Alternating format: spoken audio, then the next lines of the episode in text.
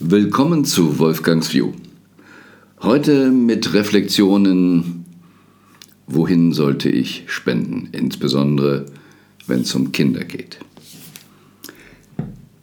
Am Winspiration Day diesen Jahres haben wir nicht nur gespendet, sondern ja auch einen Award vergeben an Bernd Siegelko, den Gründer des christlichen Kinder- und Hilfswerks Die Arche.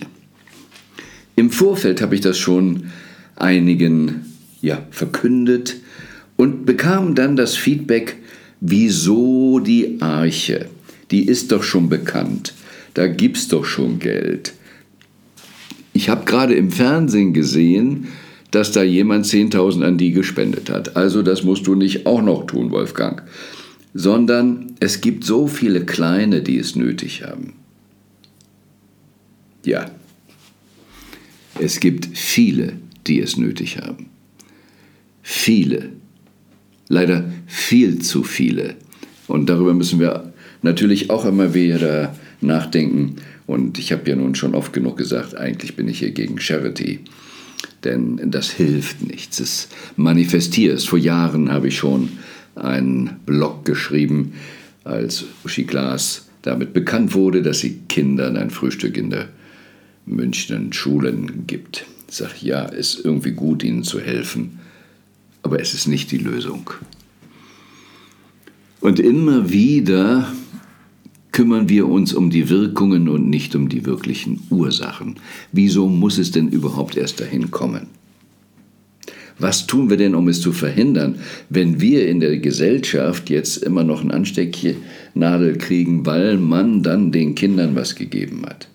Ja, zugegeben, nicht geben ist auch nicht so die richtige Lösung, aber was wirklich tun? Wenn wir immer nur eingreifen, so mein Studium auch, zwei streiten sich, wem gibst du recht, ich musste nicht lernen, wie man Streit vermeidet. Und immer wieder schauen wir uns nur die Symptome an und bekämpfen die Symptome. Das ist nicht die Lösung. Ich habe in meinem Leben schon viel, viel Geld für Kinderorganisationen, Jugendorganisationen gespendet. Als ich noch meinen Anwaltsrödel hatte, an SOS Kinderdörfer. Ganze Menge Geld. Ging, glaube ich, insgesamt immer um den äh, einen sechsstelligen Bereich. Dann habe ich mal gespendet für die Children's Wish Foundation. Also da geht es um kleine Kinder, die krank sind, die sterbenskrank sind. Und was kann man noch an letzten Wunsch erfüllen? Es hat mich sehr berührt. Aber um ganz ehrlich zu sein, diese Spende war auch eine Trotzspende. Denn ich war damals auf einer Veranstaltung oder auch mit meinem ersten Network. Und da wurde gesammelt für diese Organisation. Und da waren so viele Menschen im Raum, von denen ich auch wusste, dass sie gutes Geld verdienen. Und der Betrag, der da rauskam, war aus meiner Sicht für das, was möglich war, lächerlich.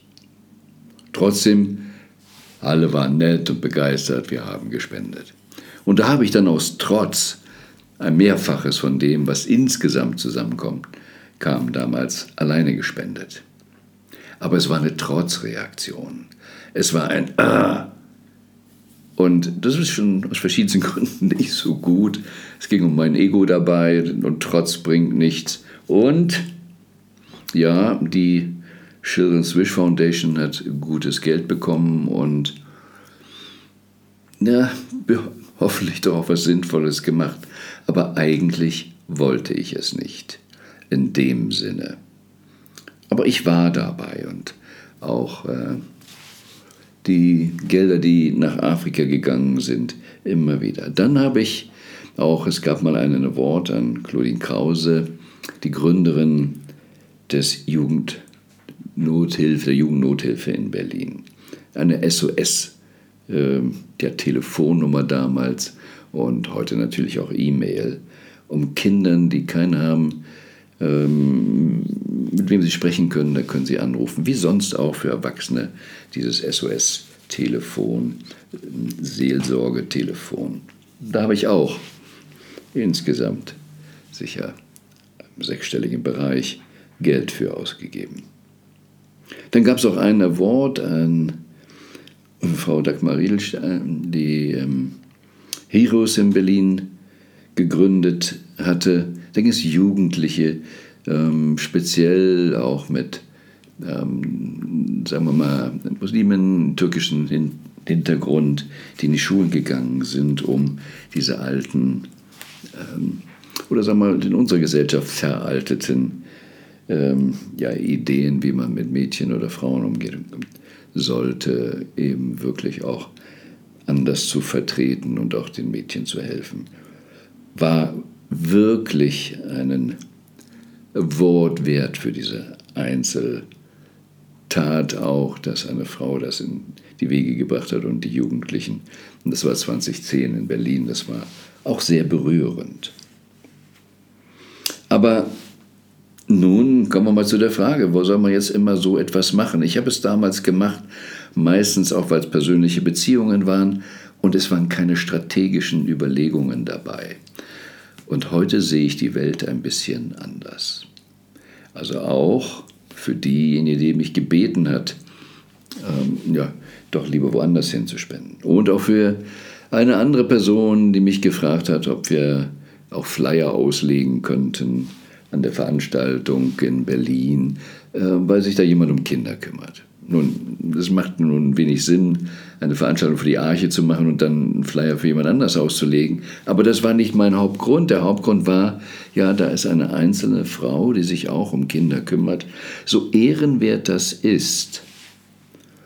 Aber ich habe heute die Überlegung und der Hintergrund auch dessen, weshalb ich dennoch, obwohl die Arche schon viel hat, sie unterstütze und noch intensiver unterstützen werde, wenn das äh, von unseren Kräften her möglich ist und auch immer gut zusammenpasst, ist, weil sie schon größer ist. Also erstens geht es ja nicht um die Größe, sondern es sind viele tausende Kinder, denen geholfen wird. Aber nicht nur Kindern. Gerade letzte Woche wurden tausend Essen in Berlin ausgegeben an Menschen, die hungern.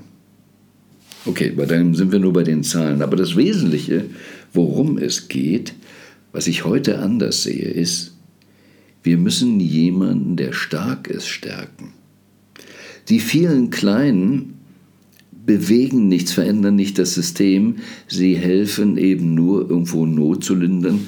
Und bitte verstehen Sie mich mit dem nur, das ist wichtig, aber sie arbeiten an, an den Symptomen an der Wirkung. Was können wir tun, um wirklich fundamental an der Ursache etwas zu machen? Und die vielen einzelnen Netten, die dann noch gar nicht koordiniert sind, bewirken nichts. Sie fallen im Regelfall ja nicht mal in den Wahlkreis eines Politikers auf. Die Arche hat inzwischen eine ganz andere Sichtbarkeit. Es werden mehr Unternehmer aufmerksam. Es wird viel mehr deutlich, dass wir Fachkräftemangel haben, dass wir von Ausland Leute reinholen und sichtbarer, wie wir, obwohl wir eigentlich genügend Menschen haben, uns nicht darum kümmern, sie auf ein anderes Niveau zu bringen. Mehr Unternehmer kommen dazu. Ich habe es entdeckt, ja, gerne Asche auf mein Haupt, weil ich Fernsehen geguckt habe und da Wolfgang Bücher erlebte, ist der Pressesprecher der Arche, der mir so aus dem Herzen gesprochen hat, aber ich habe ihn in einer Fernsehtalkshow gesehen. Und warum wird er eingeladen? Weil die Arche schon eine bestimmte Bedeutung hat. Und darum geht es. Wo finden wir, wo jemand etwas Gutes macht und auch in eine Größe gehen kann. Nicht nur von der Art der Unterstützung, sondern auch von den Persönlichkeiten her, um wirklich was im Land zu bewegen. Denn dass es in 20 Jahren zwei Millionen Kinder mindestens in Haushalten von sogenannter Sozialhilfe gibt, ist schon empörend genug. Aber es geht nicht darum, Menschen zu unterstützen, in erster Linie, um diese zwei Millionen in den nächsten 20 Jahren wieder zu füttern. Es geht darum, dass dem ein Ende gesetzt wird. Es geht darum, dass wir wirklich verstehen das Gesetz von Ursache und Wirkung. Und wie kann ich die Ursachen verändern in dieser Art der Politik?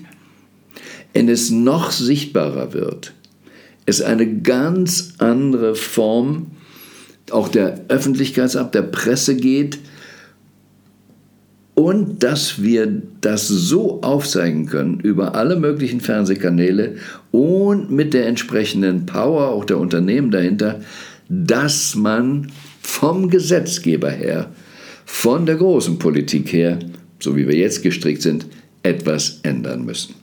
Ich mache jetzt den kleinen Schlenker nochmal zurück in die Covid-Zeit. Da habe ich auch des Öfteren was dazu gesagt, als es darum ging, dass so viele nicht damit zufrieden waren, wie das gehandelt wurde, äh, von den Gesetzgebungen, äh, Rechte beschnitten wurden, hm, Impfpflicht ja, nein, etc. Und es sind so viele Parteien gegründet worden, Organisationen gegründet worden, ich habe meine Zahl gesehen, bis zu 60. Viele kleine Parteien, die, sorry, in ihrem Ego hängen geblieben sind oder in ihrer Naivität. Denn da waren so viele Menschen, wenn die alle in einer Partei sich zusammengefunden hätten, wow, dann wären sie sichtbar gewesen. Dann wären sie vielleicht bei den Wahlen im Landtag oder sogar im Bundestag gewesen. Andere Sichtbarkeit, auch eine andere Finanzierung durch das Parteiengesetz, andere Möglichkeiten, öffentlich was zu sagen und insbesondere an Gesetzgebung mitzuwirken. Und immer dort, muss man verstehen, die Regierenden haben ja nie ein Interesse daran, dass sich diejenigen, die unterdrückt sind, benachteiligt sind, zusammenschließen. Ist doch toll. Teile sie, separiere sie und herrsche. Und dann kann man mit minimalen Prozentsätzen einer Partei eben wirken und Millionen von Menschen benachteiligen. Und rein theoretisch, ich sag mal, wäre es doch so einfach, was zu machen. Es fehlt ja nur eine Entscheidung. Es fehlt auch meines Erachtens nicht an Geld. Wir haben so viel Geld auf der Welt. Es ist alles immer nur falsch verteilt. Ein Gedanke, reflektieren Sie gerne auch mal darüber. Wussten Sie, wissen Sie, dass wenn in Deutschland gebaut wird, an einer bestimmten Größenordnung, dann müssen sie 2% der Bausumme in Kunst stecken. Also muss irgendwo was gemacht werden. Und was sehen wir dann? Ja, dann ist es am einfachsten, wenn wir was Teures haben, je größer das ist, nehmen wir einen berühmten Künstler, der kann dann auch sogar aus dem Ausland kommen, wenn ich das richtig weiß. Und dann macht man ein großes Denkmal und hat schnell eben den Betrag weg. Also erstmal, wenn, aber ich bin da nicht mehr jetzt so ganz so sattelfest, ähm, sollten es ja, wenn denn der Hintergrund ist, ja deutsche Künstler zu stützen, darf es nur aus Deutschland sein. Aber dann darf es auch nicht vom Gedankengang diese klassische sozialistische Fehler sein. Ja, ähm, Sozialismus, ne, da gibt es die Nagelfirma und die sollen so und so viel Material verarbeiten. Und dann machen die einen Riesennagel, den kein Mensch gebrauchen kann, aber der Plan ist erfüllt. Jetzt machen wir Riesenkundwerk, das Gesetz ist erfüllt, Bürokratie ist erfüllt. Wunderbar. Was wäre von diesen 2%, wenn wir immer sagen, von solchen bestimmten Bauten, muss einfach 1% in die Bildung bzw. noch besser Betreuung der Kinder gehen insbesondere die Benachteiligten. Mehr qualifizierte Helfer in jungen Jahren. Professor Spitzer, auch ein Wortrezipienz, sagte mal, die besten Lehrer müssen in den Kindergarten. Die besten Lehrer müssen dahin, weil in den ersten Jahren das Gehirn sich entwickelt. Das wissen wir doch heute alle von der Gehirnforschung. So, und dann bin ich dann wieder, da schließt sich die Kurve dann, wie kriegen wir genügend Aufmerksamkeit, dahin, dass wir Power haben, Sichtbarkeit haben, die Unterstützung auch der Wirtschaft haben, dass wir Kinder früh besser unterstützen wollen, besseres Gehirn zu haben, bessere Synapsen zu haben, richtig in die Größe zu wachsen. Und es gibt genügend Studien, was in den ersten drei Jahren nicht gemacht wird, siehst du schon im siebten Jahr, was dann tatsächlich an Leistungsfähigkeit kommt. Wenn du genau siehst, was sie machen, wie sie eben ihr Gehirn bedienen, entwickeln, ja, ich sage ja dann mal, dann brauchst du dir um BAföG, Studienfinanzierung, keine Gedanken zu machen, wenn die ersten sieben Jahre richtige Unterstützung erfolgt für die jungen Seelenlebewesen. Und deshalb, so hart es ist, geht es darum, das System zu verändern. Und in dem Buch Das Beste kommt noch, habe ich auch, oder ich habe es auch hier öfter gesagt, das Beispiel von Yunus mit der Kinderblindheit. Ja, da gab es einen Pharmakonzern, der gesagt hat, hier, ich gebe dir eine Vitamin A-Pille und dann haben wir nicht das Problem, dass die Kinder früh erblinden. Aber er hat gesagt, nein, nein, nein, diese Abhängigkeit kann nicht richtig sein. Ich muss es hinkriegen, dass dies gar nicht entsteht. Und mit Nachdenken und Achtsamkeit und Cause und Effekt die Ursachen verändert und nicht an der Wirkung, an den Symptomen gedoktert, hat dazu geführt, dass die Kinder heute nicht in einer Abhängigkeit sind, dass die Menschen nicht in der Abhängigkeit diesbezüglich von der Pharmaindustrie sind, nicht von einer Pille abhängig, sondern alle aus eigener Kraft bis dahin, dass neue Business entstanden sind. Alles wunderbar, keine Kinderblindheit mehr. Was wäre, wenn wir andere Ursachen setzen? Dann haben wir nicht mehr diese armen Kinder. Das muss eben sein. Und da müssen wir antreten. Und da gibt es eine große, auch im Kopf bei vielen von uns, eine Wende zu vollziehen, die berühmte 180-Grad-Wende wieder mal. Ja, wir müssen vielleicht manchmal den Schmerz ertragen, aber wir müssen das Thema von der Bühne wegkriegen. Wir müssen dieses Leid nicht lindern, sondern wir müssen es vermeiden. Darum geht es. Und darum habe ich mich entschieden, eben auch die Arche mit zu unterstützen, weil hier wirklich was im Gange ist mit einer Chance, wirklich, wirklich was zu verändern. Politiker werden auf sich nicht drumherum kommen, sich dieses Themas anzunehmen, wieso sie so lange, und das gilt für alle Parteien, die schon 10, 20 Jahre dabei sind, wieso macht ihr Politik? Wo das das Ergebnis ist. Also, lass uns irgendwelche Wege finden, wie wir dieses radikal an der Wurzel anpacken, damit die Zukunft von den Menschen, die Zukunft von den späteren Erwachsenen, die Zukunft vom Land deutlich besser wird. Und das geht nur, wenn wir an den Ursachen wirken. Aber dann, seien Sie ganz gewiss, dann kommt das Beste sicher, sicher noch.